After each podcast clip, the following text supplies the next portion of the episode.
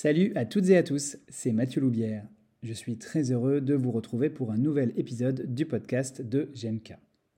Avant de démarrer, je voulais vous présenter, au nom de toute l'équipe de GMK, tous mes voeux pour cette nouvelle année, en espérant que tout ira bien pour vous et vos proches, tant sur le plan professionnel que personnel. Dans l'épisode d'aujourd'hui, je vous propose l'audio capté lors d'une conférence ayant eu lieu le 15 décembre 2021 à Nancy. Cette conférence était organisée par la Société de physiothérapie de Lorraine et l'association Réagir Lorraine. Elle avait pour thème l'épaule du patient, de la consultation à la rééducation. Ce fut l'occasion pour moi de pouvoir partager avec Ludovic Schneider, médecin généraliste et médecin du sport, nos visions très proches de la prise en charge des douleurs d'épaule en pratique libérale.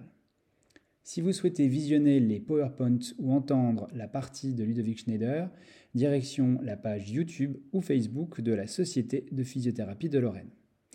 Je ne peux que saluer leur énergie et leur dynamique pour organiser ces conférences qui participent à la progression de notre profession.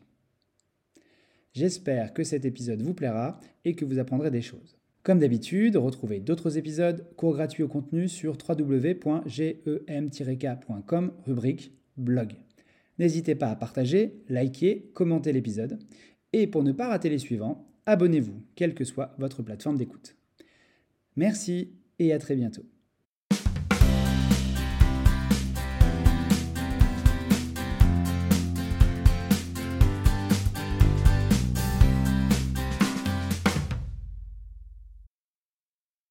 Euh, bonsoir à toutes et à tous. Déjà, euh, je voulais vous remercier de m'avoir convié euh, à cette, euh, à cette petite soirée thématique. C'est vrai que c'est quand même pas courant de pouvoir euh, voir euh, autant de médecins et de kinés avec une telle parité. Et c'est très intéressant parce que ça permet de confronter les points de vue et puis de, partager les, différentes approches. Donc je suis très heureux d'être là pour vous parler de ça. et je suis, je, suis, assez content pour deux raisons. déjà, tout ce qui a été dit avant, bah, je suis complètement d'accord. Je crois que c'est la première fois que ça m'arrive en, 12 ans j'interviens. Euh, et puis, euh, deuxièmement, euh, ma présentation va être complètement en accord dans la mesure où je vais quasiment pas répéter ce qui a été dit, vous ajouter des nouvelles choses. Donc, il n'y aura pas trop de, de, de, répétition et vous ne devriez pas avoir de, problème de dissociation cognitive ce soir, puisque je vais dire à peu près la même chose, ce qui ne m'est pas forcément arrivé dans une dernière intervention toute récente. Alors, avant de démarrer, moi j'aime bien déclarer mes conflits d'intérêts et j'aime bien les bisounours, j'aime bien le rose rose. Euh, je suis kiné, euh, comme, ça a été cité, libéral. Je suis formateur en formation initiale et continue. Euh, je gagne mon argent comme ça. Et j'interviens pour plein d'organismes privés. C'est pour ça que je me permets de les mettre ici, notamment deux organismes qui, qui, qui, aident, la, si j'ai bien compris l'aspect, à fonctionner, Physio Academy et Kinenico. Je suis co-gérant d'une société de formation. Et donc vous imaginez que je suis très heureux de me payer à chaque fois, puisque c'est moi-même qui me paie. Et je suis membre d'une association MT France qui milite pour la thérapie manuelle orthopédique. Ça, je ne touche pas d'argent, mais j'ai euh, un conflit d'intérêt idéologique, on va dire. Je suis également responsable d'un comité scientifique, euh, d'un congrès qui s'appelle les rencontres Europhysio, qui a lieu tous les deux ans.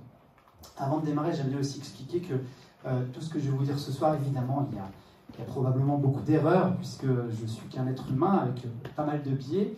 Et aussi parce que j'essaie quand même de me mettre à peu près à jour. J'ai encore regardé tout à l'heure, ce matin, j'ai fait une petite revue de littérature pour voir si il n'y avait pas des choses qui avaient changé.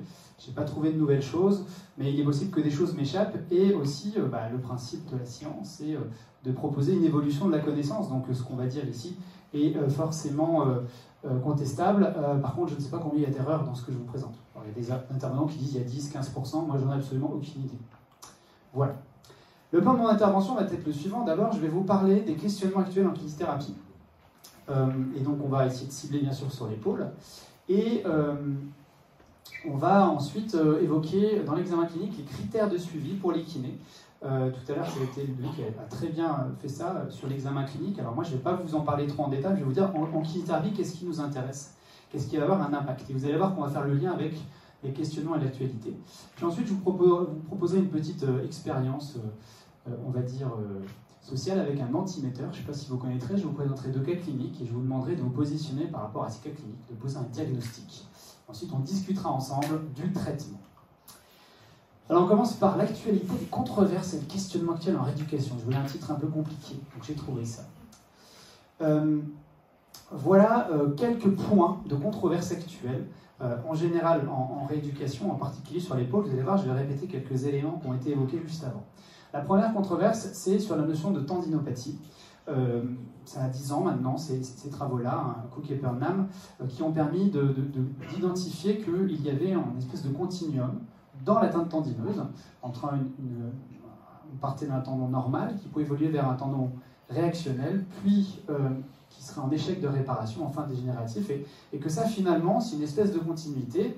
Le problème qu'on a avec ce continuum, c'est que ça c'est une représentation plus d'imagerie, mais il se trouve que les cliniques euh, n'est pas forcément proportionnelle à cette atteinte. Et vous pouvez avoir des, des tendinopathies dites réactives avec un syndrome, on va dire, pseudo-inflammatoire, même s'il n'y a pas une réelle inflammation, qui fait pas mal. Euh, et inversement, un tendon normal qui soi-disant fait mal. Donc c'est très compliqué. En tout cas, ça c'est ce que dit la littérature et c'est conflictuel déjà parce que c'est difficile à identifier cliniquement. L'imagerie, je ne vais pas revenir dessus, ça a été cité. Là, je vous mets quelques, quelques docs avec une petite infographie que j'ai refaite. Euh, il s'agit d'une population de 51 sujets qui n'ont pas mal à l'épaule et on leur passe une imagerie. Et on retrouve 96% d'anomalies sur cette population-là. Des gens qui n'ont pas mal. Donc c'est possible d'avoir une anomalie euh, à l'imagerie euh, et pas de douleur. C'est pour ça que moi, en tant que kiné, si vous voulez, l'imagerie est peu aidante pour moi parce que comme on sait qu'il y a des gens qui n'ont pas mal et qui ont des atteintes à l'imagerie, on peut tout à fait considérer que le patient qui vient me voir avec une imagerie, sa douleur n'a rien à voir avec l'imagerie. Je ne sais pas si je me répète un peu, vous m'excusez, euh, il est tard pour moi. Euh, donc finalement, l'imagerie pose aussi des problèmes. Troisième élément, ça a été bien dit, les tests diagnostiques. Les fameux tests de Job, les fameux tests de Palm-Up, etc.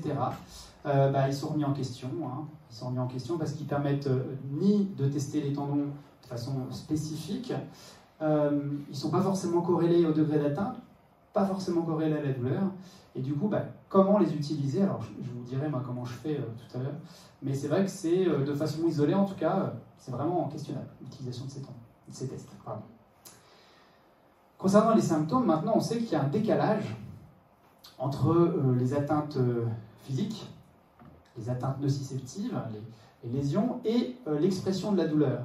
Alors, je ne sais pas si ce schéma vous est familier, mais on va dire que les neurosciences de la douleur ont développé euh, depuis euh, maintenant 10-15 ans une, compréhension un petit peu plus fine du phénomène douloureux. Et on est capable aujourd'hui de dire que fait, euh, l'expérience douloureuse qu'on voit apparaître ici dans, cette partie-là du schéma, cette expérience, le patient qui exprime une douleur à 4 sur 10, mettons, elle va être la conséquence de différentes choses. déjà des éléments qui rentrent dans le système nerveux, à savoir des nocicepteurs qui vont s'aligner en périphérie, mais également la zone émotionnelle et des, aires cognitives dans le, système cérébral. Votre système cérébral va fonctionner, on appelle ça la neuromatrice ou une neurosignature, lorsqu'on a une image de ça, ce fonctionnement avec les IRM fonctionnels. Et en émergent euh, trois éléments, la perception éventuelle de douleur, les programmes d'action avec par exemple cette fameuse contracture du trapèze qu'on retrouve très souvent chez les gens qui ont, qui ont des, problèmes d'épaule, qui serait en fait finalement qu'une conséquence. D'où l'intérêt, le quid, est-ce qu'on doit étirer ou pas le trapèze, si c'est une conséquence. Je pense qu'il faut plus le renforcer, mais on pourra en discuter. Et également des modifications au niveau des sécrétions hormonales, etc. Et en fait, quand on considère ce schéma, on peut comprendre que, euh, d'une part, je n'ai pas besoin qu'il y ait d'entrée pour avoir une douleur, puisque la douleur, je peux me la créer tout seul par mon système nerveux, on appelle ça une douleur nociplastique. Et inversement, euh, je peux avoir beaucoup d'entrées, par exemple, nociceptives, mais mon système nerveux peut décider que ce n'est pas suffisamment dangereux pour, pour l'intégrité du corps et ne pas amener euh, au cortex l'impression de douleur. Donc, euh, les symptômes cliniques que le patient va vous dire, j'ai mal, à 4 sur 10, euh, peuvent se faire sans qu'il y ait de dommages physiques. Et inversement, ils peuvent être bien en dessous du dommage physique qu'on retrouve. Vous connaissez tous cette histoire de Bethany Hamilton qui s'est fait bouffer le bras par un requin et qui sort de l'eau. Pourquoi? Parce que son, cerveau, il n'est pas bête. Il s'est dit, si je déclenche une douleur à 10 sur 10, elle va se faire bouffer définitivement par requin. Donc on va lui mettre cette douleur à zéro pour qu'elle puisse sortir de l'eau. Donc euh, vous voyez, votre système nerveux, bah, ça pose des problèmes cliniquement. Parce que quand le patient vient et dit j'ai mal à 8 sur 10, eh bien, est-ce que, euh, que son niveau de douleur est le reflet de, la lésion C'est rarement le cas. Alors moi, je suis un kiné, je vous vends de la kiné, hein, c'est le contrat du soir. Euh, donc, en tant que kiné, je ne je peux pas mettre à côté ces études sur les chirurgies qui nous disent qu'avec un suivi à 10 ans sur, sur les atteintes atraumatiques de l'épaule, eh bien, est aussi efficace que la chirurgie. Euh, alors il y a quand même eu des, chirurgiens qui ont eu le courage de faire des, études placebo, hein, en prenant des populations sur les acromoplasties, deux groupes de patients, et un patient, on a juste ouvert, fermé, fait un nettoyage, les autres, on a fait ouvert, fait geste fermé, et en fait, quand on les suit, ces patients, on a le même résultat. Ça questionne quand même. Hein.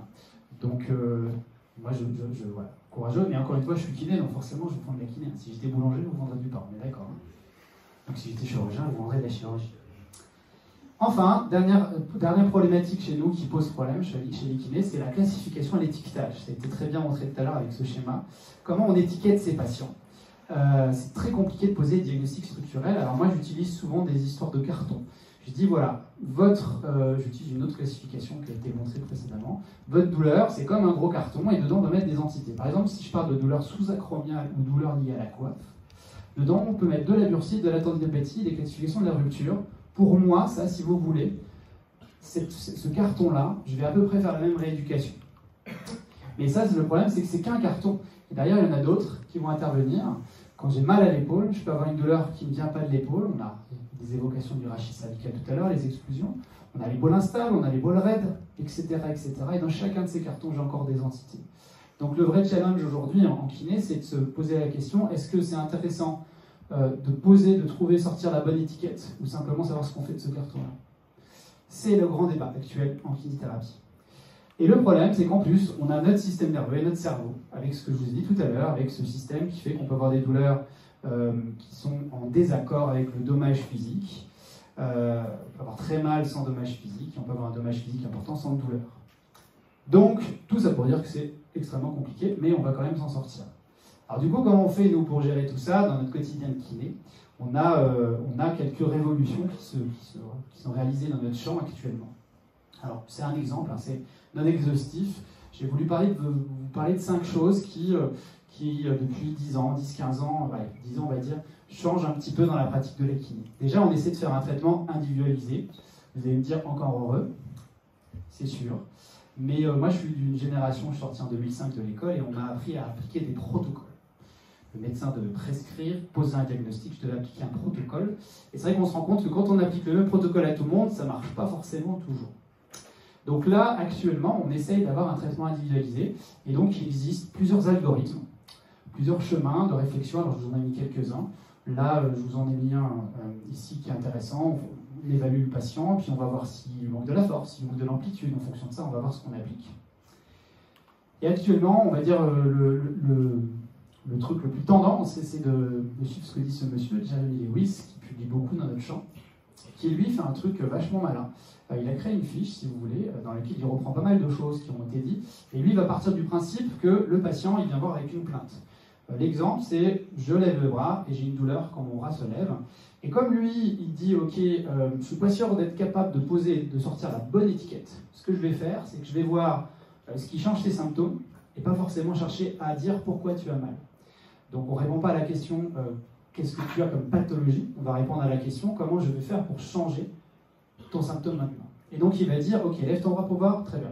Qu'est-ce qui se passe si je modifie la position de ta colonne ou ton rachis cervical, comme c'est dit tout à l'heure Relève le bras voir, est-ce que ça change quelque chose? Si ça change quelque chose, je sais que mes cervicales sont peut-être impliquées, mais surtout ça me donne une clé pour donner, pour traiter. Qu'est-ce que, euh, ce qui se passe quand euh, je change la position de ta scapula ou quand je l'accompagne, par exemple? Si ça change, probablement que euh, mon patient il va bien répondre à une stratégie scapulaire, on appelle ça, donc par exemple travailler le dentelé, travailler le trapèze. Est-ce que quand je mobilise, je change la position de la glumérale, tes symptômes changent? Dans ce cas-là, tous ceux qui aiment bien faire de l'articulaire, faire des glissements articulaires, ils vont être contents parce qu'ils vont pouvoir les appliquer. EVP en plus. Et enfin, il y a d'autres techniques de modulation. Donc vous voyez, on dirait presque que c'est du bon sens, euh, parce que ça l'est. Mais l'idée, c'est euh, plutôt que de faire un traitement protocolisé, on part du patient de sa douleur, on essaie de voir ce qu'on peut construire autour de lui. Donc ça, c'est la première solution qu'on a trouvée pour passer au-dessus des différentes problématiques que je vous ai exposées juste avant. Deuxième tendance actuelle, euh, je pense que ça doit vous toucher aussi, euh, on essaie de sortir un peu du spectre biomédical pour aller vers le psychosocial. Pourquoi? Parce que ça, vous le savez, le biomédical, c'est les pathologies, c'est la nociception, c'est les éléments physiques, mais une personne, la santé, hein, c'est le mec qui dit ça, c'est le bien-être physique, mental, mental et social. Il faut être bien dans sa tête et bien dans sa vie sociale. Et force est de constater que plus une douleur elle dure longtemps, plus on va dire l'impact du psychosocial devra être pris en compte parce que une personne, ça n'est pas juste un tendon qui est, qui est touché c'est également euh, un système nerveux qui fonctionne avec différentes zones émotionnelles, cognitives, qui vont avoir un impact sur le devenir du patient. Et le problème, c'est que ce schéma, c'est un peu comme le BP, il ne faut pas le voir comme un équilibre. Ce n'est pas un équilibre, parce qu'en fait, chaque patient est différent. Vous avez par exemple des personnes qui vont avoir un vrai problème biomédical. Si je marche et que je me fais une entorse de cheville, mon problème numéro un, c'est que j'ai euh, ma, cheville, c'est une patate. Si vous commencez à me poser comme question, comment ça va ta vie en ce moment? Les enfants, ça va Le Covid La vaccination? On a dit qu'on parlait pas de ça ce soir. Euh, bah, je vais dire non, mais en fait, je viens juste de me péter un ligament là. Donc euh, voilà, t'es gentil. Et à l'inverse, si vous avez une personne qui vient vous voir euh, et qui vient d'avoir un gros, un gros problème social, il a été viré, il n'a pas de boulot, il est tout seul et tout, et que vous occupez que de son entorse de cheville, peut-être que vous ne répondez pas à son problématique. Donc ça n'est pas un équilibre. Il faut avoir à l'esprit ces trois dimensions et voir qu'en fonction des personnes, ben, ces dimensions s'articulent de manière différente. Ça, c'est, on va dire, dit de manière théorique. Et il y a des outils qui sortent actuellement, qui peuvent éventuellement nous aider. Alors, je vous dis ça, c'est peut-être un peu, entre guillemets, l'avenir. Euh, il y a des équipes qui travaillent là-dessus, qui créent ce qu'on appelle des, chemins de soins ou des, recherches de phénotypes, c'est-à-dire qu'ils vont euh, faire remplir des questionnaires aux gens pour essayer d'explorer les euh, différentes composantes biopsychosocial, notamment au niveau de la construction des symptômes. Et il y a d'autres versions qui arrivent. Par exemple, là, vous avez le radar de Walton, qui consiste à, se construire un espèce de radar avec différentes dimensions.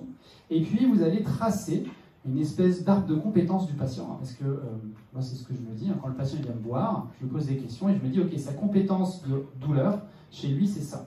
Bah, ce patient-là, ce ne sera pas le même qu'un autre. Donc c'est un petit peu, entre guillemets, ce qui nous pond au, nez. Peut-être qu'on pourra être aidé avec ça, avec l'intelligence artificielle. Hein. L'intelligence artificielle pourra nous aider à faire le tri là-dedans. Mais euh, une des solutions pour s'adresser plus largement au psychosocial, c'est peut-être d'utiliser ces systèmes-là. Le système de radar a l'avantage d'être relativement rapide à mettre en œuvre, parce que quand on suit ces cheminements-là, euh, les gens ont beau dire, mais moi, j'ai pas deux heures pour faire un examen clinique dans ma pratique quotidienne, vu combien je suis payé. Donc, il faut un système qui se fasse vite et bien qu'il soit efficace et qui me permette d'explorer. Donc je vous en parlerai un petit peu plus en bilan plus tard. Troisième élément, l'apport des neurosciences de la douleur. On a un boom dans la chambre sur la construction de la douleur. Je pense qu'on traite vraiment beaucoup mieux les patients chroniques aujourd'hui euh, qu'on les traite à l'époque. J'entends en musculo-squelettique, hein, bien sûr, puisqu'on a compris que en fait, euh, votre douleur, elle pouvait provenir euh, de différentes composantes. Vous savez que l'ISP, hein, l'Institut international pour la douleur, décrit trois types de douleurs que je vais essayer de vous résumer. Euh, mais avant ça, j'avais le modèle de ou précis. Donc il y a trois types de douleurs, si vous voulez. La douleur nociceptive, je me coupe le bras, j'ai une entrée, mon cerveau considère que c'est suffisamment dangereux pour, euh, ou en tout cas j'ai un, besoin d'alerte, il va me déclencher une douleur. Ça c'est la douleur nociceptive, vous connaissez tout. Si ça touche un nerf, ça change de nom, ça s'appelle une douleur neurogène. J'ai une douleur en bande, électrique, etc. Sauf qu'il y a un troisième type de douleur. Alors mis, je crois, 15 à 20 ans pour se mettre d'accord sur la dénomination. On appelle ça les douleurs nociplastiques. Une douleur nociplastique, c'est de manière très simple et schématique une douleur qui va euh, apparaître dans votre système nerveux central sans forcément qu'il y ait euh, d'allumage de la voie nociceptive. Vous avez mal, mais vous n'avez pas de dommage. C'est très raccourci, mais c'est ça. Et alors ce patient-là qui a une douleur nociplastique, le problème c'est qu'on ne peut pas le rééduquer comme les autres.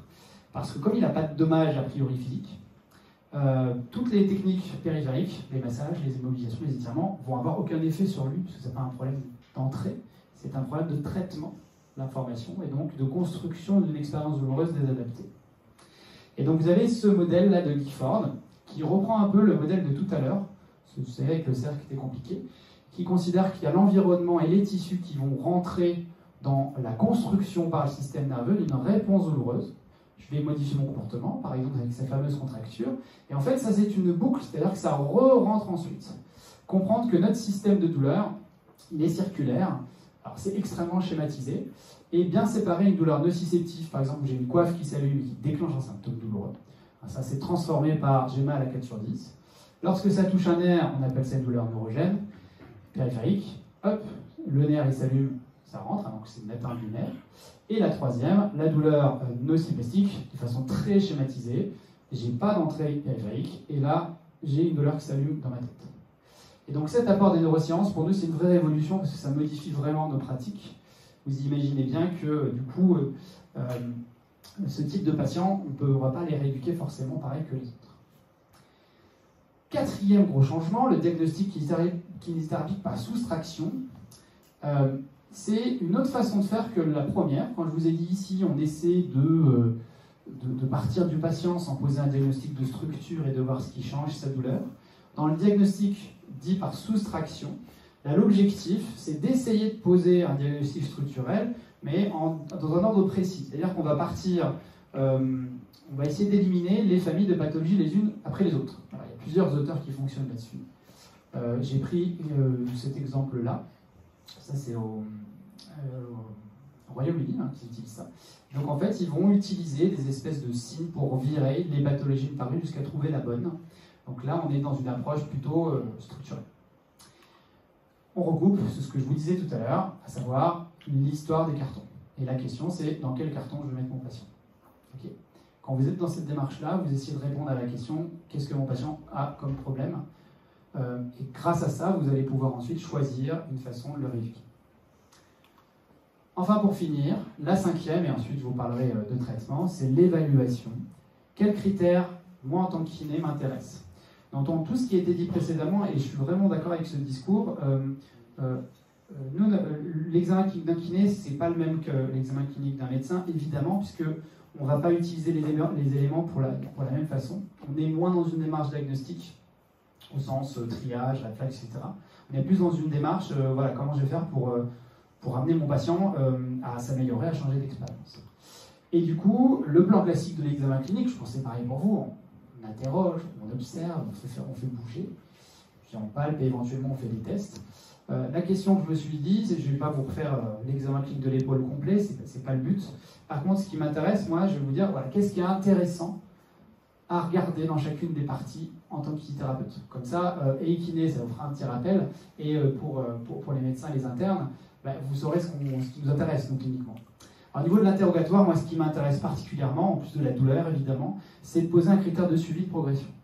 Et pour ça, c'est bien d'utiliser des tests fonctionnels il y en a deux euh, que j'aime bien, dont un qui est mon chouchou, c'est le PSFS. Et ce qu'on aime bien aussi, je n'aurai pas le temps de le développer, c'est euh, essayer de trouver, euh, valider ou valoriser, poser un diagnostic sur la douleur, est-ce que c'est nociceptif, neurogène ou nociplastique? Et enfin, dans ces douleurs d'épaule qui durent, moi, le catastrophisme la kinésithérapie m'intéresse particulièrement. Et ça, c'est difficile de l'évaluer juste en posant des questions. On fait passer des questionnaires je, m'attarderai sur les deux premiers, notamment celui-là que j'aime beaucoup. Qu'est-ce que c'est que le PSFS Alors là, je m'adresse à, tous les kinés. Euh, moi, je, vois, beaucoup de kinés euh, au, cours, de mon année, comme j'enseigne beaucoup en formation continue, et les kinés me disent bah, c'est compliqué pour nous d'avoir le temps de, de, faire des questionnaires. Un questionnaire, c'est long à remplir. Il faut y penser. On ne sait pas où est le papier, on n'arrive pas à le retrouver. Ce truc-là, vous n'avez pas besoin de papier, c'est très simple. Vous demandez au patient comme vous, lui demandez d'évaluer sa douleur, vous allez lui demander, OK, donnez-moi trois activités ou cinq activités que vous faites quotidiennement. Par exemple, euh, je promène le petit chien, je fais à manger, euh, je déménage, je bricole, je fais du sport, peu importe. Et vous allez lui demander de 0 à 10 cette activité-là. Euh, actuellement, vous pouvez la faire à combien? 10, aucun problème. 0, impossible. Il va s'évaluer comme ça sur trois activités. Et grâce à ce critère, à partir de trois activités choisies, on a une bonne reproductivité et vous allez pouvoir voir progresser votre patient avec une notation. C'est-à-dire qu'au début, la première semaine, vous allez voir, il va vous dire euh, pas trois activités, il se met à 3, 3 6 et, et 0, donc il a 9 sur 30. Et bien, 3 semaines, 4 semaines plus tard, je lui repose la question. C'est comme une EVA, dire à quelqu'un vous avez mal combien? 0 à 10. Ben, ça, fonctionne à partir de 3, et si vous avez 5, vous avez un score qui est quand même reproductible et surtout qui est individualisé. Après, il y a des échelles qui sont validées, qui sont non individualisées, qu'on appelle alors, il y en a plein pour l'épaule. Moi, j'aime bien le dash et le quick dash, tout simplement parce que c'est la plus rapide à faire. Euh, et puis voilà, hein, comme, comme, je vous ai dit, il y a des problèmes de temps. Donc, souvent, on, évalue ça. Le quick dash qui est très bien, et moi, j'aime bien la première, la PSFS, qui est très intéressante. Euh, j'aime bien mettre, vous mettre une diapo sur les, sur les drapeaux. parce que les drapeaux euh, nous permettent d'envisager les, euh, les, facteurs de risque. Et moi, ce que j'évalue beaucoup avec mes patients, d'autant plus s'ils ils ont une douleur persistante, c'est d'abord les, les, drapeaux jaunes, les facteurs de risque individuels. Euh, comment est mon patient psychologiquement? Alors, je ne suis pas psy, évidemment, mais ça m'intéresse quand même de voir comment il vit la situation. Est-ce qu'il a des croyances? On entendait plusieurs types de croyances, la décoaptation par exemple, je veux qu'on ça c'est une croyance. Et euh, comment est son comportement? Est-ce qu'il est plutôt actif, il a envie de, sortir de la situation, ou il est attentiste Après, vous avez des drapeaux qui sont en rapport avec l'activité professionnelle. Tout cela, vous les retrouvez dans les dernières recommandations de l'HS de 2019 sur la lombalgie, par exemple. Euh, on sait qu'en fonction du travail, en fonction de la perception du travail, il y a des gens qui ont des problèmes d'épaule et qui, quand vous discutez avec eux, vous disent de toute façon, je sais que j'aurai mal à l'épaule toute ma vie à cause de mon travail. C'est intéressant d'explorer. Patient part du principe que son travail n'est pas bon pour lui. Donc il ne peut pas progresser. C'est ça que ça veut dire dans sa tête. Ceux qui sont liés aux obstacles professionnels, et alors je rajoute spécial étiquette à Louise Gifford, le regretté Louise Gifford, qui lui parle des drapeaux, des drapeaux roses. C'est pas très évoqué ça. Qu'est-ce que c'est qu'un drapeau rose? Ce sont les ressources du patient. Les ressources, c'est ce qui va faire que le patient va pouvoir progresser facilement. Un patient qui aime bien bouger, qui aime bien le sport, un patient qui aime bien la musique, un patient qui aime bien faire ci, faire ça, et ben moi ça m'intéresse parce que je vais m'appuyer sur ces ressources pour lui faire refaire des choses.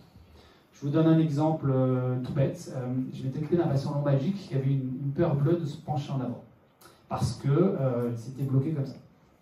Et bah, pour le faire se pencher en avant, j'ai utilisé de ses ressources. Il adorait écouter de la musique, il adorait le rap. Et je lui ai dit, bah, vous allez me faire de la flexion, mais avant ça, vous allez mettre votre musique préférée. Et vous allez vous pencher avec la musique préférée. Voilà comment on peut utiliser une ressource pour changer l'expérience. Parce que clairement, il n'avait pas de problème mécanique, il avait une kinésiophilie. Donc c'est intéressant de les questionner, et ça, moi, ça m'intéresse de faire de l'interrogatoire. Donc, euh, moi, j'évalue, c'est bien d'évaluer les scores, et c'est vraiment important d'évaluer ça parce que ça permet de s'écarter du biomédical et de viser le psychosocial. L'observation. L'observation, moi, j'en méfie comme de la peste, je ne me fais pas très confiance. Parce que j'ai l'impression que j'essaie de voir ce que j'ai envie de voir. Donc, pour vraiment que je prenne un marqueur de l'observation, il faut que, un, il m'arrache les yeux, ça veut dire incontestable, et deux, il faut que ça change la clinique. Je veux dire par là que si vous voyez quelqu'un qui est comme ça, alors moi, tous mes patients, quand je les évalue, quand je les regarde, ils me disent Vous allez voir, je suis tordu. Tous. Ils sont tous asymétriques. D'ailleurs, quand je vois quelqu'un de symétrique, souvent je leur dis C'est quand même très bizarre, vous êtes symétrique. Qu'est-ce qui s'est passé dans votre parcours de vie pour que vous en soyez arrivé à la symétrie? C'est un vrai problème, ça, la symétrie, c'est un fléau. Parce que les gens symétriques, ils existent quasiment pas, et à cause d'eux, on pense tous qu'on a des problèmes. Donc la symétrie normale. Par contre, évidemment, une personne qui a à l'épaule gauche qui se trouve avec l'épaule comme ça, ce qui m'intéresse, c'est ok, elle est plus haute. Qu'est-ce qui se passe si je change cette position? Est-ce que ça change ses symptômes? Si je lui demande, tiens, mettez-vous comme ça, ça fait quoi? Rien. Et ben moi, je le laisse de, côté. Par contre, si elle est comme ça, je lui dis, tiens, baisse ton épaule, que le patient me dit, c'est pire, c'est mieux, là, ça change son symptôme. Donc le marqueur est utile parce qu'il a changé la symptomatologie. Donc l'observation, moi je garde deux choses. Premièrement, il faut que ce soit incontestable. Et deuxièmement, il faut que ça change la clinique si je modifie ce que je vois. Et à partir de là, moi, je utilise ça comme un marqueur de suivi. Un exemple, on peut changer la position d'une dyskinésie. Les dyskinésies, vous savez qu'il euh, y a eu 12 ou presque 15 ans de recherche. Il y a eu des, sommets. D'ailleurs, vous pouvez lire le dernier euh, résumé du sommet euh, scapulaire aux États-Unis qui fait 60 pages pour arriver à la conclusion. On ne sait pas si les dyskinésies sont cause ou conséquence du problème. Donc c'est bien, au moins ils sont arrivés à, dire qu'ils ne savaient pas. Et eh ben, euh, comme je ne sais pas, qu'est-ce que je fais Moi, ben, moi j'essaie de changer la position de la scapula, je vois si ça a changé les symptômes. Et là, je vais me dire, ok, je vais l'utiliser. Pour les mouvements actifs, j'ai pas grand-chose à vous dire, si ce n'est que euh, je vois ça beaucoup avec mes étudiants. Hein. quand je leur demande d'évaluer l'amplitude, ils disent levez les bras. Le patient lève le bras, il descend, et il dit vous avez eu mal? Oui. Ok. ça sert à rien de savoir ça, parce qu'en fait, le patient a peut-être eu mal au début, puis mal à la fin. Il a peut-être eu mal au milieu, ça veut dire quelque chose. Peut-être il a eu mal ici, puis de pire en pire. Peut-être que c'est que la descente. Comment voulez-vous comparer sa progression si vous n'avez pas cette information? Ça peut vous aider pour le diagnostic, mais ça peut aussi vous aider pour la progression. Vous avez plein de patients, ils lèvent le bras, ils ont mal à ce niveau-là, vous leur faites une séance, la douleur elle apparaît 30 degrés plus loin. Pour moi, c'est une progression. Sauf que le patient, pour lui, il a toujours mal.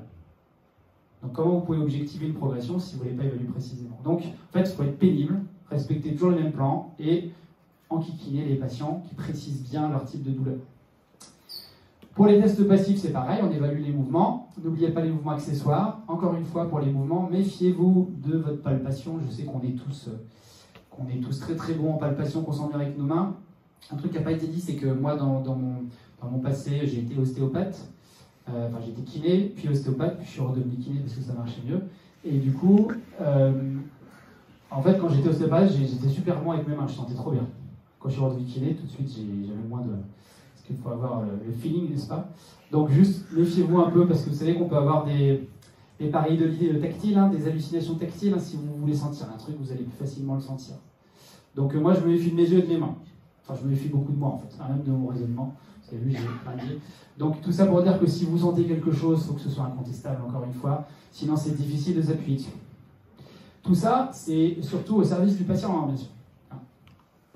Enfin, les tests orthopédiques. Alors moi, comment je les utilise euh, Je ne vais pas vous faire un cours sur les métriques des tests, ça a été déjà précisé avant, mais euh, moi, les tests orthopédiques vont me servir vraiment quand j'ai un doute à trancher entre deux diagnostics.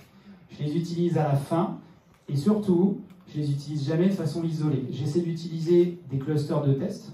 Je vais pas, par exemple, pour la tendinopathie, je peux utiliser un test, je vais en utiliser cinq. Euh, j'utilise un cluster qui qui décrit. Et euh, le cluster va pas me dire, euh, tiens, c'est ton supraépineux qui est rompu. Le cluster va me dire, oula, tu vas bien? Le cluster va me dire, c'est probablement la coiffe. Probablement la coiffe. Donc si c'est probablement la coiffe, ça va m'aider à trancher dans le diagnostic. D'accord? Donc, on privilégie les clusters plutôt que les tests uniques. On essaie de rester critique dans l'utilisation. Et, ou alors, on peut aussi les utiliser comme marqueurs. Tous ceux qui disent, alors dans, dans, dans le champ de la kiné, c'est religion de dire ne faut plus faire le test de job. Ça vous parle Il peut aussi exister comme ça, il, peut, il change de nom s'il est comme ça, enfin voilà. Euh, et ben en fait, moi je suis pas forcément d'accord, parce qu'en fait, un test de job ici, vous demandez à n'importe quel kiné trans, il le connaît. Donc ça veut dire que c'est un très bon outil de transmission d'informations. Et si je dis à mon patient, ton test de job, ce patient-là, il a mal au test de job, ça me dit quoi? Ça me dit que j'ai un marqueur et mon kiné, mon voisin, mon, mon pote kiné, il sait quel est le mouvement qui évalue. Donc je pense qu'on peut les utiliser comme des marqueurs de progression, pas forcément pour poser un diagnostic. Profitons-en, tous les kinés et euh, les médecins connaissent, euh, je sais pas moi, les tests Dawkins-Kennedy ou les tests de NIR. Bah, ce serait dommage de les mettre à la poubelle, autant les utiliser pour communiquer entre eux et dire voilà, si je veux réveiller la douleur du patient, je fais un test de NIR. Si on les utilise comme ça, je pense qu'il n'y a pas de problème. Ça permet euh, ensemble de discuter et de, se passer des informations. Par contre, l'utiliser en disant que le NIR pour dire qu'il a un conflit d'épaule, hein, ne faites pas dire ce que j'ai pas dit, hein. je pense que c'est des outils de, de communication. Alors j'en ai fini par la première partie, là on va parler, euh, comme euh, peut-être vous êtes en train de vous assoupir, je vais vous faire travailler un petit peu. Si vous avez un smartphone, ça serait super gentil, vous allez aller sur ce site internet www.menti.com et vous allez rentrer le code que vous voyez ici. Le code que vous voyez là, 83 88 34 6. Donc euh, juste vous ouvrez votre, euh, votre... Et je vais vous présenter un cas clinique et je vais vous demander, vous allez voir, on va vous demander de, mettre un, nom de diagnostic, de poser dedans le diagnostic que vous pensez. On va avoir un magnifique nuage de mots qui va s'allumer en fonction des réponses. Donc, vous l'avez au-dessus, là, 83, 88, 30, 334, 6. Donc, voilà le menti, et je vais vous lire le cas clinique. Je vais juste vérifier, est-ce que quelqu'un peut écrire un truc dedans je vérifie que ça fonctionne? Alors, pas un truc euh, sexuel ou. Ah, bonjour, parfait, ça marche. Alors, attendez, bougez Donc, je vous montre le cas clinique. Alors, virez-moi les bonjours parce que du coup, j'ai que des bonjours maintenant. Le code, je vais vous donner le code, ne paniquez pas, tout va bien se passer. Alors, vous avez le code dessus. regardez cette clinique. Madame M, qui est, M qui est enseignante, elle vient me consulter parce qu'elle a une douleur qui est survenue sans cause connue a priori. Voici son schéma de douleur. La douleur est intermittente, sentie en profondeur à 4 sur 10. Elle a un arc douloureux, entre 70 et 110 degrés. Et euh, elle a une petite limitation de fin de course, mais probablement due à la douleur. Quelques douleurs la nuit, mais elle se rendort quand elle se réveille. Et euh, il y a une douleur à la contraction au mouvement, pas au repos. Regardez bien. Allez, vous me notez ce que vous pensez que c'est. On va voir si vous êtes d'accord. Alors, je ne montre pas tout de suite les résultats parce que sinon, vous allez être influencé. Je sais que vous aimez garder votre.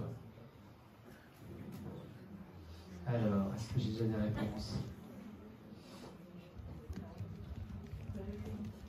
Allez, on essaye.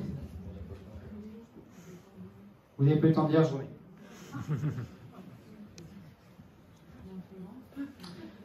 Vous avez le cerveau lent. C'est l'heure, hein, on va dire que c'est ça. C'est bon? Alors, voyons voir ce que ça donne. Ça, après, moi, je garde et je regarde si vous avez été meilleur que les autres. Parce que je le fais à plusieurs personnes. Alors, je me dis, ah, il y a des médecins, normalement, vous, êtes bons, les médecins. Hein ah Alors, ce qui ressort quand même, c'est que ça ressemble à une tendinopathie. Donc, il y a du syndrome sous-acromial. Alors, il faut savoir que pour moi, hein, une douleur liée à la coiffe ou une douleur sous-acromiale, c'est la même chose. C'est vrai que la tendinopathie semble ressortir d'un Alors, ça me fait plaisir, parce qu'il y a écrit tendinopathie et pas tendinite. Euh, il y a une étude récente euh, qui a été faite il y a quelques années qui demande de ne plus utiliser le terme de tendinite, parce que déjà, il a changé au niveau de la représentation sociale chez les patients, et que euh, c'est plus large et précis de dire tendinopathie, parce que c'est moins faux, en fait. Alors, très bien.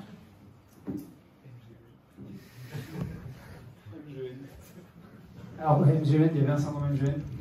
Vous les avez aussi, les médecins? C'est pas que nous, alors. Est-ce que vous avez déjà eu un prof qui est en même temps un professionnel de santé? C'est les pires. Moi, je suis abominable comme patient. Alors, effectivement, c'est bien une euh, tendinopathie. Euh, et j'aime bien cette, photo. Hein. Vous n'avez pas une, tendite de l'épaule, c'est euh, juste que votre oiseau est resté trop longtemps sur l'épaule.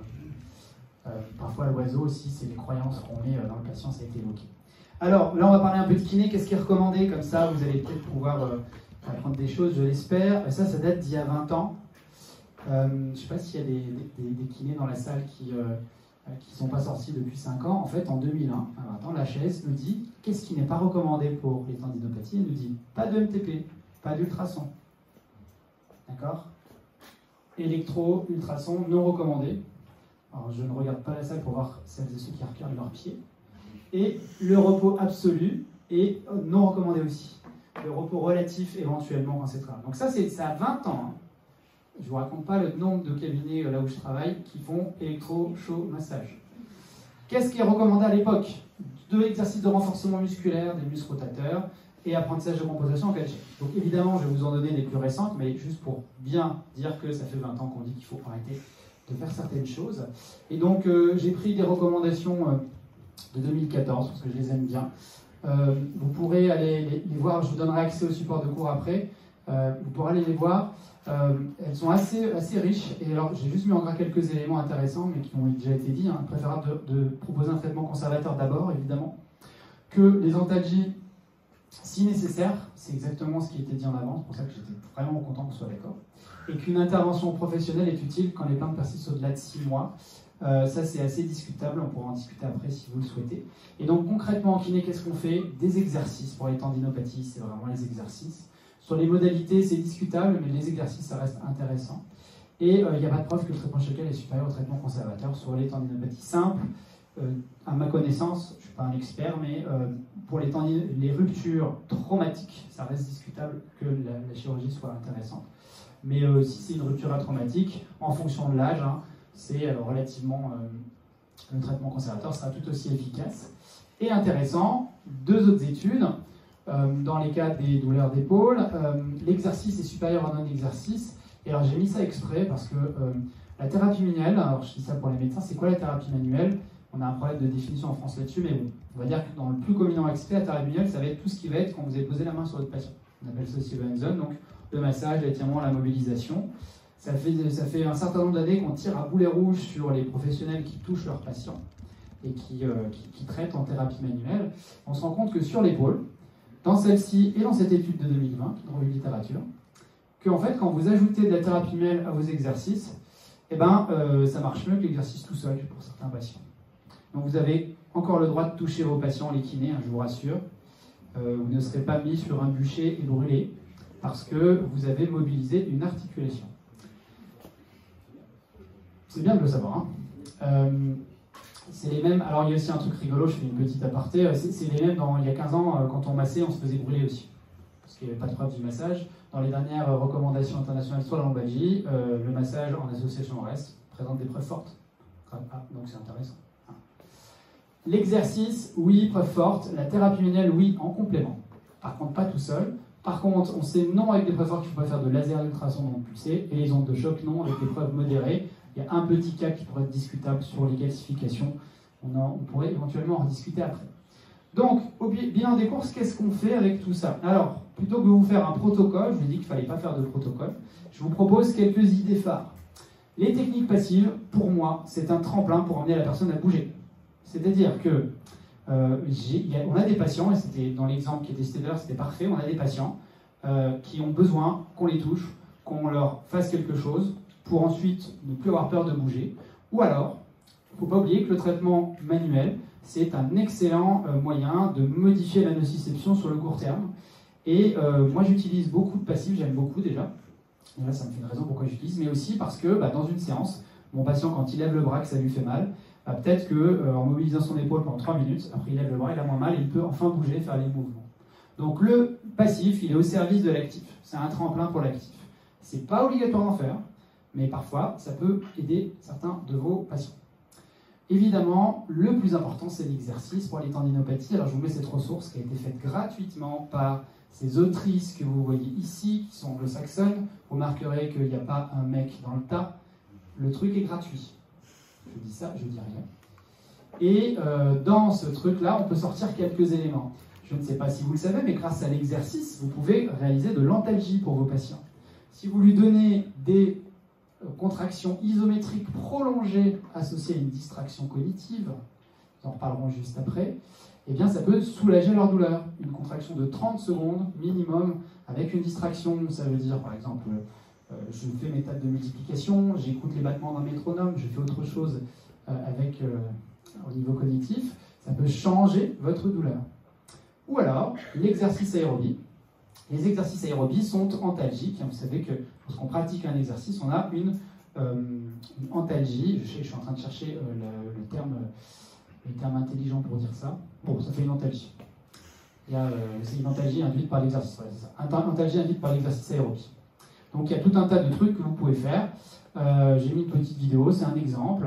Euh, vous voyez par exemple, on peut demander à la personne de faire bouger ses bras, alors ça on fait ça dans les aigus, de faire rouler une balle et en même temps je lui demande de faire bouger ses membres inférieurs.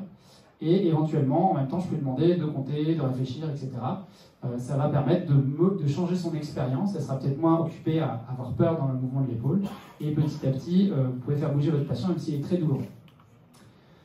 Le gros changement de ces dix dernières années chez nous, c'est ce qu'on appelle l'activation de coiffe. En fait, on part du principe que si on veut permettre à euh, ce patient d'aller mieux, il va falloir le soumettre à de l'exercice pour qu'il devienne plus fort. En fait, c'est ça le principe. Sauf que parfois, les personnes ne peuvent pas le faire parce qu'elles ont un mauvais contrôle moteur. C'est-à-dire que, dit simplement, euh, le muscle s'allume trop lentement, pas assez vite. La contraction, elle n'est pas, euh, pas pertinente, performante, parce qu'au niveau neurophysiologique, il y a comme une inhibition, si vous voulez. Et eh ben, euh, une des premières étapes possibles, c'est ce qu'on appelle l'activation. C'est une façon de l'appeler comme ça. Le principe, c'est qu'on va demander des mouvements à basse intensité pour non pas créer, créer de la fibre, mais déjà améliorer la commande. Assez souvent, quand vous demandez, faites faire ces exercices, là, le step up, vous allez voir, il y a une vidéo après, en fait, assez souvent, les gens qui avaient mal à l'épaule, comme ça, dans, euh, en quelques secondes, la douleur, elle diminue, voire elle disparaît. Et c'est hyper intéressant parce que psychologiquement, déjà, le patient, il lève son bras, il voit qu'il a plus mal. Et surtout, euh, ça permet de faire de l'actif très très tôt. Alors, je vous donne un exemple possible. Euh, on, va, on a une personne qui a mal quand elle lève le bras droit, voilà, elle a une douleur ici. Et je mets en place une petite stratégie pour qu'elle le lève plus facilement. Et il existe plusieurs euh, stratégies intéressantes. Par exemple, on peut réduire le bras de levier, lui demander de lever le bras à coup de fléchi. C'est le même mouvement sauf qu'il y aura moins de poids. Si vous lui demandez ensuite de serrer le poing, ça va allumer de manière précoce la coiffe. Le fait de serrer le poing, ça, ça active un peu précocement la coiffe. On peut aussi lui demander de le faire avec les deux côtés en même temps. On appelle ça l'éducation croisée. Quand vous faites des mouvements avec les deux épaules, ça améliore la fonction de la première épaule. On peut aussi lui demander un mouvement du corps, on appelle ça la chaîne cinétique, je ne sais plus si c'est ça que je fais après. Non, je vais lui mettre un élastique entre les mains pour lui demander une contraction préalable. Voyez? Et en fait, l'idée c'est que quand elle a plus mal, je m'arrête et cet exercice qui lui fait pas mal, je vais lui donner à faire. peut-être une semaine simplement, mais pour euh, commencer à préparer euh, le travail de renforcement. Donc on peut lui demander de lever, puis après vous allez voir, je vais lui demander de faire une faute en avant, je crois dans mes souvenirs. Bon, la vidéo est un peu longue, mais l'idée c'est ça, c'est qu'après on va lui demander de, euh, de, faire un pas en avant, cet exercice s'appelle le step up, je crois que j'ai une photo, vous voyez, on fait un pas en avant en levant. Parfois juste le fait de lever le bras en marchant, les gens ils n'ont plus de douleur. Donc on commence à les travailler comme ça. Et dès qu'ils vont mieux, qu'est-ce qu'on va faire? Évidemment, on va charger plus fort, et alors là, les kinés, le gros problème qu'on a en kinésithérapie, c'est qu'on nous a dit que les gens, ils étaient fragiles. Et comme ils sont fragiles, ben, on, leur, donne 10 euh, fois 15 répétitions, 3 séries. Et puis comme ça, euh, on est tranquille et euh, pendant le temps de pause, on discute du temps ou du petit chien ou des petits enfants. Eh bien, que nenni, si vous voulez que votre patient il lève plus facilement les bras, il ben, faut créer de la masse de la fibre. Donc il faut les faire bosser. Et en fait, quand on bosse, c'est dur. Donc c'est-à-dire que quand je fais la série, ça me brûle. Sinon, ça ne fait pas de fibre. Essayez de viser, euh, arrêtez de, faire de la force endurance et de travailler l'hypertrophie. Pour faire l'hypertrophie, 70 répétitions par groupe, il faut aller à l'échec musculaire. Ça veut dire, je fais des séries de 10, 12, je pousse, dixième c'est dur, onzième c'est difficile, mamie elle tremble, et douzième, ah, je peux plus. C'est ça l'échec. Alors au début on ose pas, on dit, mais elle est vieille, elle est fragile. Euh, je crois que vous avez France Moret qui est venu ici. Quand on parle des, vieux fragiles, ça y est, les, les en gériatrie, ils sont fous hein, ça. En fait, les vieux sont fragiles parce qu'on a dit qu'ils étaient fragiles. Mais euh, je pourrais vous montrer des cas de rupture massive, des gens qui viennent comme ça. Euh, moi, je les fais bosser, bosser, bosser. au bout d'un mois et demi, si vous voulez lever le bras, il faut, faut, récupérer du deltoïde, sinon vous ne pouvez pas lever le bras. Hein. Il faut à un moment donné de l'hypertrophie. Donc la seule façon d'y arriver, bah, il faut faire forcer les gens, il faut faire des séries, il faut que ce soit dur. Si c'est pas dur, il ne se passera rien ou ce sera beaucoup plus long. Donc faites bosser vos patients. Et en plus, ils seront contents parce qu'ils pourront soulever plus lourd.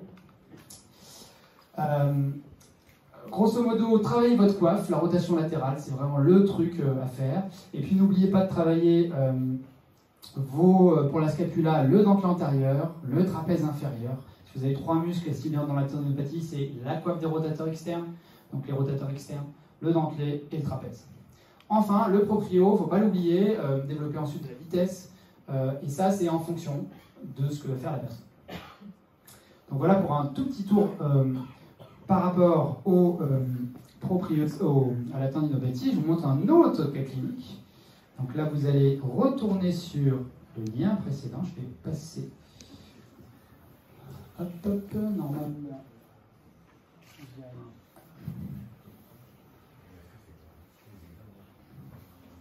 Hop, alors je vous montre le cas clinique.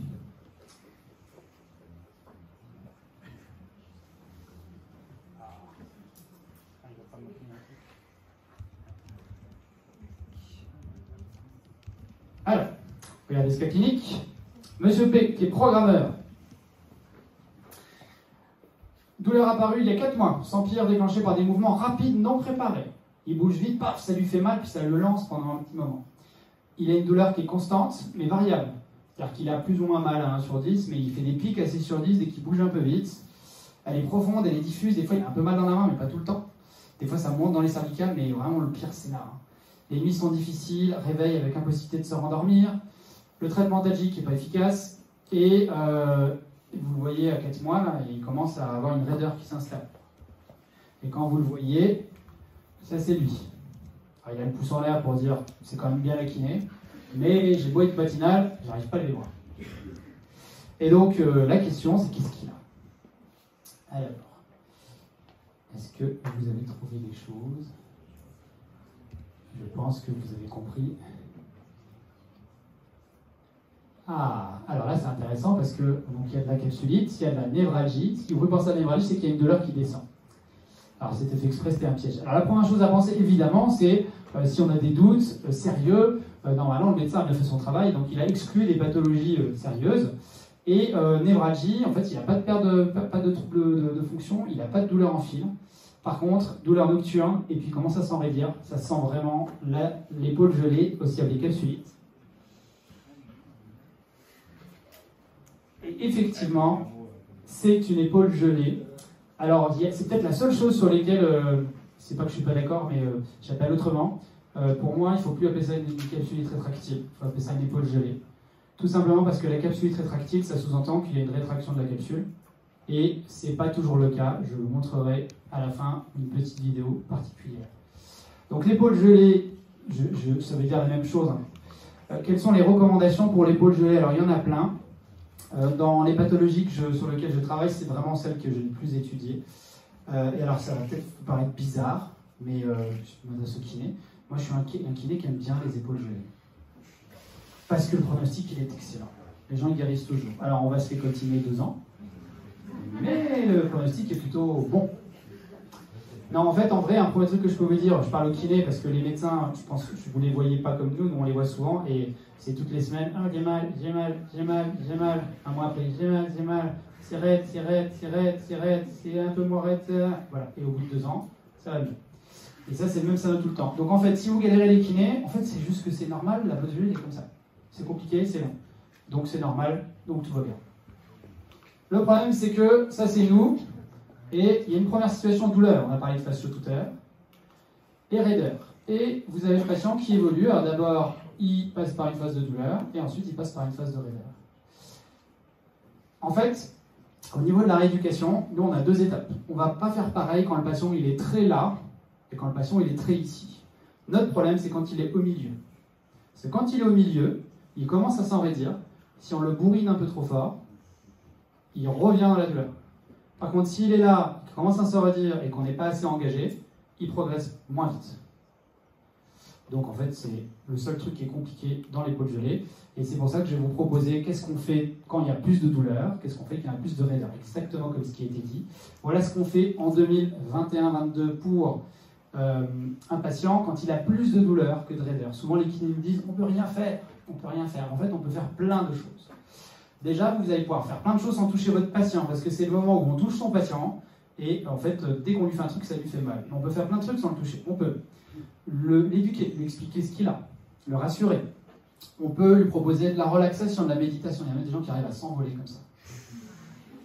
On peut leur proposer de la réalité virtuelle. C'est très tendance actuelle, c'est en train de se développer. Pourquoi? Parce qu'en fait, le principe de tout ça, la thérapie miroir, le principe de tout ça, ça va être de leurrer le cerveau.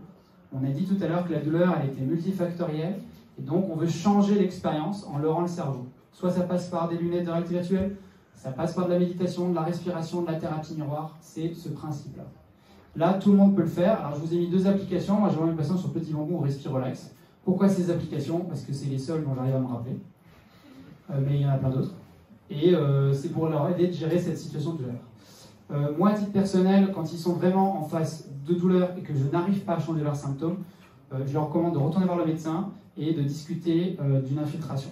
Parce que clairement, il y a des gens, quand on n'arrive pas, euh, qui dorment plus, ça fait deux mois, ils sont déprimés, et ben, euh, ça peut nous donner une fenêtre de tir de 3 à 6 semaines, comme ça a été dit, pour ensuite engager l'éducation. Et des fois, on a juste besoin de cette petite pitchnette pour que les gens puissent en sortir. On peut aussi faire des trucs. Alors, je vous ai mis les chats avec. il faut toujours mettre un chat dans une présentation en congrès. Ça adoucit les gens de voir un chat. Et comme j'aime pas les chats, celui-ci se casse les gueules. Donc pourquoi je vous ai mis le métronome? Parce qu'en fait, la distraction, la distraction, quand vous faites faire des contractions, comme je disais tout à l'heure, des, contractions, des mouvements de ballon, du pendulaire, le fait d'ajouter une distraction cognitive, ça améliore vos résultats. Donc le message clé ici, c'est que quand votre patient il fait les exercices, bah, essayez de leur parler, de leur poser des questions, ou dites-leur quand vous le faites chez vous, euh, occupez votre cerveau à autre chose, pensez à des choses positives, etc. Ça peut les aider pour calmer la douleur. Après, bien sûr, on a des techniques passives. Il y en a plein qui existent. Euh, ce sont des exemples. Et simplement, mon message, c'est euh, n'oubliez pas de traiter le rachis cervical, parce que quand on mobilise son rachis cervical, ça module un peu les symptômes de l'épaule. Vous pouvez vous amuser à appliquer des bandes de couleurs. Choisissez la couleur préférée de votre patient. À quoi ça sert ce truc? Mis à part que c'est placebo, ça sert aussi, alors l'effet placebo c'est intéressant parce que ça permet d'évoluer, ça permet aussi euh, de, ce montage-là permet de se réaliser une petite compression articulaire mécanique et ça, ça change aussi un peu les symptômes. Puis après, on peut s'amuser à faire des, montages ici avec des, trucs. En tout cas, vous pouvez tester plein de trucs. La clé, c'est tout ce qui fait pas mal, vous pouvez le faire. Déjà, ça va un peu limiter l'enregistrement.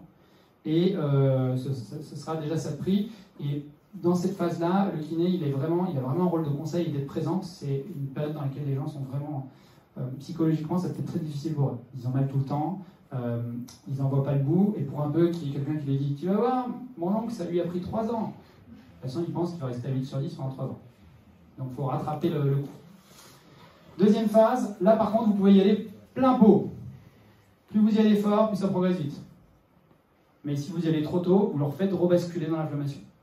Il y a des preuves qui montrent que si on est très généreux et qu'on a expliqué pourquoi, on progresse plus vite que si on fait rien. D'accord? Donc il faut expliquer à la personne, bah, je vais y aller de manière un petit peu plus... Il faut que ça vous tire. Euh, et moi, je leur donne une métaphore que j'aime bien. Je leur dis, écoutez, euh, si je vous demande aujourd'hui de faire le grand écart, euh, vous pensez que c'est possible? Ils vont dire, non. Je dis, bah, si on laisse du temps. Oui, combien de temps? Allez, six mois, d'accord. Et comment, il vous allez faire pour faire le grand écart? Il va falloir que je m'étire. Ok, il faut que ça tire un peu ou pas? Bah oui, oui, si ça ne tire pas, je ne gagnerai jamais. Et ben, la capsulite, c'est pareil. J'ai dit capsulite. L'épaule gelée, c'est pareil. C'est le grand écart de l'épaule qu'on veut faire. Donc le grand écart de l'épaule, si on veut le faire, eh ben, il faut que ça tire un peu, sinon ça n'avance pas. Euh, on peut faire de l'actif aussi, hein, n'hésitez pas. Alors, il y a ce petit exercice d'Adam Dickens, là, où euh, le patient se met sur le côté, puis avec un poids, il freine la descente. Il freine la descente. Exercice à l'élastique dans le dos. L'actif est très intéressant pour ça. Et donc, avec tout ce que je vous ai dit, vous pouvez faire des trucs de dingue. Avant-après, une épaule gelée traitée en un mois. Like a boss. Sauf que quand j'ai fait ça, je me suis dit, ah, je vais quand même aller voir sur YouTube si quelqu'un a une idée. Et sur YouTube, il y a même des. Lui, il arrive à traiter en 3 jours les capsules. 4 minutes Moi, j'ai mis un mois, je suis mauvais. Hein. pourquoi je vous montre ça? Parce que c'est un petit peu comme cette diapo. N'abandonnez jamais, 2016-2019. Pas croire tout ce qu'on se dit, tout ce qui est dit. Euh, il y a quelques années, il y a quelques années, euh, il y a une autrice qui a, qui a sorti, il y a donc 2015-2018, qui a sorti cette vidéo. Alors je vous laisse regarder comme c'est édifiant.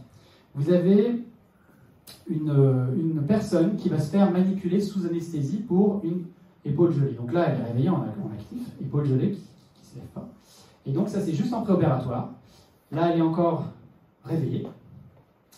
Et donc la patiente lui dit stop. Ils endorment la patiente. Et une fois endormie, voilà ce qui se passe.